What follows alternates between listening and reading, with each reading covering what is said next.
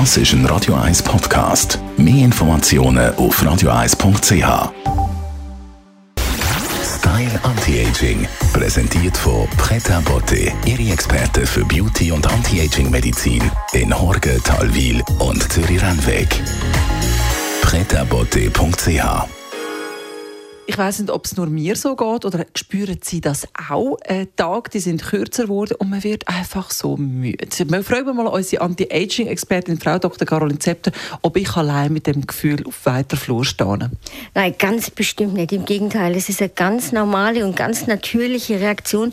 Wir sind zwar keine Winterschläfer, aber so ganz leichte Andeutungen davon, die stecken in jedem von uns. Also ist es tatsächlich so, dass man in eine Art Wintermodus geht wegen dem Licht? Ja, absolut.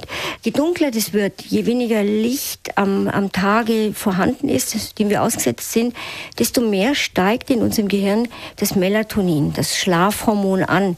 Und desto müder werden wir. Und bei den Winterschläfern ist es dann das Signal, sich langsam in die Höhle zu begeben und erst mal ein paar Monate zu schlafen.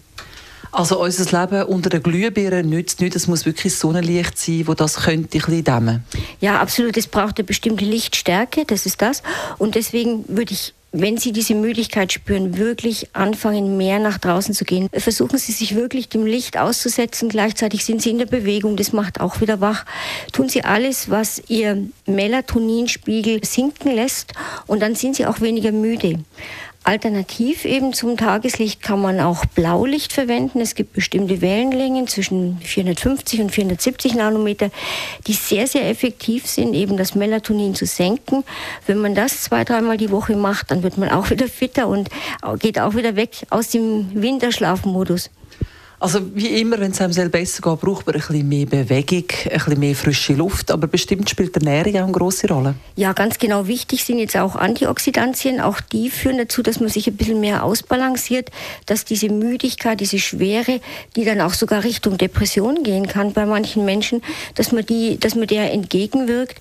Äh, gute Dinge sind alle, die Tryptophan enthalten. Denn Tryptophan ist eben die Vorstufe von Serotonin und das ist das Glückshormon und das macht uns auch wieder wieder wacher und wirkt dieser Winterdepression, dem Winterblues entgegen. Ganz konkret hört man ja oft, schwarze Schoki macht glücklich. Was sind noch Lebensmittel, die glücklich machen, beziehungsweise Serotoninspiegel ein bisschen anheben lassen? Ja, also die schwarze Schoki ist wirklich aktuell, aber zum Beispiel Nüsse enthalten sehr viel Tryptophan. Dann auch die eher exotischen Getreidesorten wie äh, Quinoa und Amaranth, die enthalten sehr viel äh, Tryptophan. Also statt mal Herdöpfel oder Reis, steigen Sie doch mal auf sowas um. Mir ist das immer lieber als Zusatzpräparat, aber natürlich gibt es sie auch.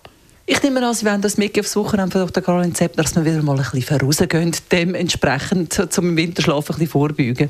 Ja, natürlich. Das möchte ich sowieso immer empfehlen. Und mir ist aufgefallen, dass ganz viele Leute gar nicht realisieren, wie wenig sie sich eigentlich bewegen.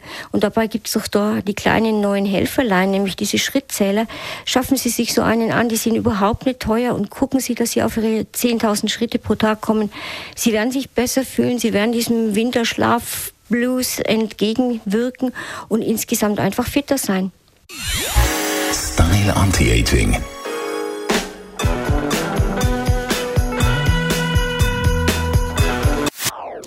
Das ist ein Radio 1 Podcast. Mehr Informationen auf radio1.ch.